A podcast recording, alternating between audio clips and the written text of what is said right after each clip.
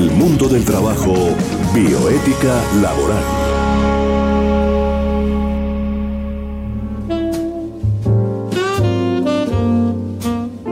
En este resumen de El mundo del trabajo y la bioética laboral, pues eh, nos corresponde darle un cambio a Alexander Bustamante. Él es el presidente del Colegio de Juristas del Quindío, quien hoy les va a hablar a ustedes sobre la licencia de paternidad. Bienvenido, doctor Bustamante. Muy buenas tardes. Eh, muchas gracias al doctor Gabriel Ignacio Gómez Marín por invitarme al programa radial que se emite en esta importante emisora, como es de la Universidad Piloto, en asocio con el Ministerio del Trabajo. Bienvenidos todos al programa El Mundo del Trabajo. Eh, un saludo especial al doctor Jesús Emiliano Castañeda Palacios, a Gloria Estela Bedoya, profesional especializada del Ministerio de Trabajo, al igual que al grupo de gestión, de entrenamiento y análisis de la inspección del trabajo y la Dirección de Inspección y Vigilancia, Control y Gestión Territorial, y a nuestro conductor del programa, al señor Tito Martínez Ortiz, por la invitación que me hace. De igual manera, un saludo especial al doctor Octavio Arcila Quintero. Y en el día de hoy vamos a hablar acerca de las nuevas normas sobre la licencia de paternidad. Un saludo especial también del Colegio de Juristas del Quindío y el Club de Leones Abogados Quindío. Y de, de esa manera damos pues inicio a esta pequeña inducción de lo que tiene que ver con las nuevas normas sobre licencias de paternidad. ¿Cómo queda la nueva ley de licencia de paternidad? Pues hay que entender que tras la aprobación de la nueva ley, la licencia de paternidad aumenta de 8 días a 2 semanas y entra en vigor de manera inmediata. Es decir, a partir del 5 de agosto del año 2021, los hombres que se conviertan en padres en Colombia pueden adquirir y tienen ese derecho a una licencia de paternidad de dos semanas. Es decir, se ha aumentado el tiempo para que puedan compartir con el bebé. Pues hasta hace unos días la licencia era solamente de ocho días. Lo anterior se da luego de que el presidente de la República, doctor Iván Duque Márquez, firmara la ley 2114 del 2021, que fue aprobada por el Congreso de la República el pasado 17 de junio del año 2021. Es decir, ya vamos para un año con esta ley 2114 que es de suma importancia para las familias y para todo el sector laboral. Esa ley es de nombre de millones de madres colombianas que no deberían ser discriminadas laboralmente por estar en edad reproductiva y de tantos padres colombianos que dan la vida por sus hijos. En esta ley, en últimas, trata de reducir incentivos para la discriminación laboral contra las mujeres y de recordarles a los hogares colombianos que crían también es cuestión de hombres. Es decir, criar también es cuestión de hombres. Con la nueva ley se ha trabajado para derrotar ideas machistas. Con ese tipo de iniciativas se construye una sociedad diferente, una sociedad distinta, pues necesitamos empezar a equipar el tiempo de crianza y atención a los menores en sus primeros días, porque la atención de la crianza, obligación a madres y padres por igual, hay que cerrar brechas y vencer ese machismo. Hay que tener en cuenta que tanto la parte constitucional, en el artículo quinto, habla que el Estado y la sociedad deben de ser incluyentes para el tema de la familia, al igual que ese artículo 42 constitucional. Es así que en la ley 2114 del 2021 incluye dos elementos adicionales para garantizar la igualdad en los derechos laborales de las mujeres. Y de esta manera quedan prohibidas preguntas sobre planes reproductivos en entrevistas de trabajo y las mujeres podrán elegir el laboratorio para realizarse exámenes de sangre en procesos de selección en caso de que se los exijan las diferentes compañías o empresas del país en esa ley también está prohibiendo preguntas sobre planes reproductivos y familiares en las entrevistas de trabajo. Y pues allí se establece que cuando una mujer deba hacerse un examen de sangre en el marco de un proceso de selección laboral, será ella quien escoja dónde se hace el examen, para que esto no se utilice para pruebas de embarazo por debajo de cuerda. Esta iniciativa de ley también crea dos figuras para que los papás elijan cómo distribuir la licencia de maternidad y paternidad, licencia compartida y licencia flexible. Estamos recorriendo un camino que se inició hace casi 20 años con la Ley María, que hoy continúa con la aplicación de la licencia paternidad, la licencia compartida y la licencia flexible. Entonces vamos a explicar en qué consiste esa licencia compartida. Para todos nuestros oyentes, la licencia compartida permitirá que la madre del recién nacido comparta tiempo de su licencia de maternidad con el padre del bebé. Lo anterior pues ha de permitir que las mamás efectivamente puedan reintegrarse al trabajo antes del tiempo planteado. No obstante, hay que tener en cuenta que las mujeres podrán cederle a su pareja máximo 6 de las 18 semanas de licencia, pues las primeras 12 semanas son intransferibles. Sin embargo, hay que decir que el padre solamente podrá acceder a este nuevo beneficio siempre y cuando esté libre de antecedentes de violencia doméstica. Pues allí otro de los objetivos es que la licencia de paternidad suba hasta 5 semanas. La licencia de paternidad dura 2 semanas y subirá gradualmente hasta 5 semanas a medida que baje el desempleo. ¿En qué consiste la licencia flexible? Pues la ley 2114 del 2021 crea esta figura que es la licencia flexible por medio de la cual permite a la madre y al padre cambiar un periodo determinado de su licencia por un periodo de trabajo de medio tiempo desde la casa. En ese sentido, la ley establece que la licencia flexible se puede pedir a partir de la semana 2 de la licencia del padre y de las 13 de la madre. Sin embargo, hay que decir que el empleador debe estar de acuerdo. Las últimas dos semanas de licencia que tome el padre y las últimas seis de la madre pueden ser duplicadas de común acuerdo como con el empleador. Para esto hay que señalar, hay que decir que ambos padres deberán realizar una declaración juramentada ante el notario público explicando lo acordado y presentar el respectivo oficio ante sus empleadores. Los empleadores y trabajadores pueden pactar si así lo quieren, licencias más largas en donde se alterne el teletrabajo.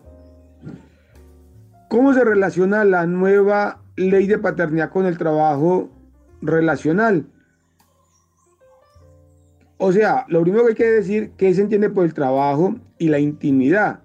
Es decir, desde una nueva perspectiva bioética, por ser una definición integradora de trabajo, dicha definición permite una ampliación e inclusión en la interpretación de lo que se entiende por trabajo. Ejemplo, el trabajo de cuidados o economía de cuidados, que tiene directa relación con el funcionamiento económico de una sociedad, haciendo una valoración real de aporte de las personas que atienden a miembros del núcleo familiar, como son los niños o adultos mayores. En ese orden de ideas, pues también hay que mencionar que la ley 1413 de noviembre del año 2010 regulaba la inclusión de la economía y del cuidado en el sistema de cuentas nacionales, con el objeto de medir la contribución de la mujer al desarrollo económico y social del país, y como herramienta fundamental para la definición de la implementación de políticas públicas. Allí se consideraron actividades de trabajo de hogar, y de cuidado no remunerado, entre otras las siguientes. Esas tienen que ver con la organización, lo que tiene que ver con la distribución, la supervisión de tareas domésticas, la preparación de alimentos, la limpieza, el mantenimiento de vivienda y enseres, la limpieza y mantenimiento del vestido, cuidado, formación e instrucción de los niños, el cuidado de los ancianos enfermos, el traslado al colegio y ayuda a desarrollo de tareas escolares para los infantes, realizar las compras, pagos o trámites relacionados con el hogar, las reparaciones al interior del hogar, servicios a la comunidad y ayudas no pagadas a otros hogares de parientes, amigos y vecinos. Entonces, por tal razón, se ha definido el trabajo relacional como, pues, para Chris Tilly y Charles Tilly, por dar un ejemplo de referencia, Ellos definen el trabajo de formas que cuestionan directamente la visión escondida de las esferas separadas y los mundos hostiles. Allí declaran enfáticamente que los trabajos incluyen todos los esfuerzos humanos que agregan valor de uso o bienes y servicios. Hay un perjuicio que surge en el capitalismo occidental y en sus mercados laborales e industriales sobre la base de la definición de un verdadero trabajo como extenuadamente realizan con gran esfuerzo, que realizan por un pago o un dinero por fuera del hogar. Esta definición que relega otros esfuerzos a la diversión, el crimen o simplemente el cuidado del hogar. Entonces, pues, esta nota la he tomado de Tilly y Tilly 1998, página 22, y pues que efectivamente nos da pues como ese reconocimiento a ciertas maneras de poder tener como esa reparación doméstica de lo que hemos venido aquí hablando. ¿Qué tiene que ver la nueva ley de paternidad con la negociación de la intimidad? Pues es una pregunta que se hace interesante y pues hay que mirar que la anterior definición permite atender el trabajo en una perspectiva distinta a la normativa, el fenómeno social de la negociación de la intimidad, ayuda a propender la dimensión bioética legal del trabajo. Para Viviana Cheleiser, en su análisis adecua a la dinámica cultural que se genera en el trabajo, en una comprensión de la intimidad con su devenir jurídico y avisura nuevos entendimientos sobre las tendencias laborales. La visión bioética legal del trabajo se constituye en la posibilidad de mirar el trabajo y la ecología ampliada a los animales que trabajan, por ejemplo, las palomas mensajeras. Asimismo, el trabajo humano se entendería incluyente bajo distintos conceptos de trabajo relacional, dignificando el trabajo y, la, y se dimensiona e integra las ideas de calidad de vida, trabajo decente, salud en el trabajo, empleos verdes y sostenibles. La biótica del trabajo, el biotrabajo y la biolaboralidad y la biótica laboral son conceptos emergentes que podrán ayudar a entender las relaciones del hombre con la innovación tecnológica. Asimismo, para la irrupción intempestiva en su continuidad, centrando supremacía de la vida ante el maquinismo. Entonces, al respecto a la relación de hombre, máquina y trabajo, hay que evitar caer en los tecnocentrismos, porque estas herramientas tecnológicas en sí mismas no interpretan el mundo del trabajo, son elementos que pueden ser utilizados para la organización del trabajo. El problema es que los nuevos modelos de negocios basados en las TIC han de implementar para las multinacionales bajo ningún control de los estados y es necesario precarización laboral. El primer eslabón de ese análisis son los valores de la vida humana, posibilitando interpretar cómo influyen los cambios tecnológicos en el trabajo. Entonces, podemos concluir que es así como ese pensamiento articula, acopla, ensambla y visibiliza las conexiones entre el derecho laboral y la bioética en estos enfoques, las relaciones de pareja, la economía en el hogar, la intimidad y el derecho. Enfoque que con la dimensión bioética se precisa, identifica cómo un esquema biocéntrico ha de reconfigurar el derecho laboral para incorporarlo a los valores universales de conversación de la especie humana y en su entorno, transformando el mundo del trabajo. Entonces, de esta manera, eh, allí podemos dar una conclusión de lo que se avisora con la nueva ley de licencias de paternidad y el trabajo.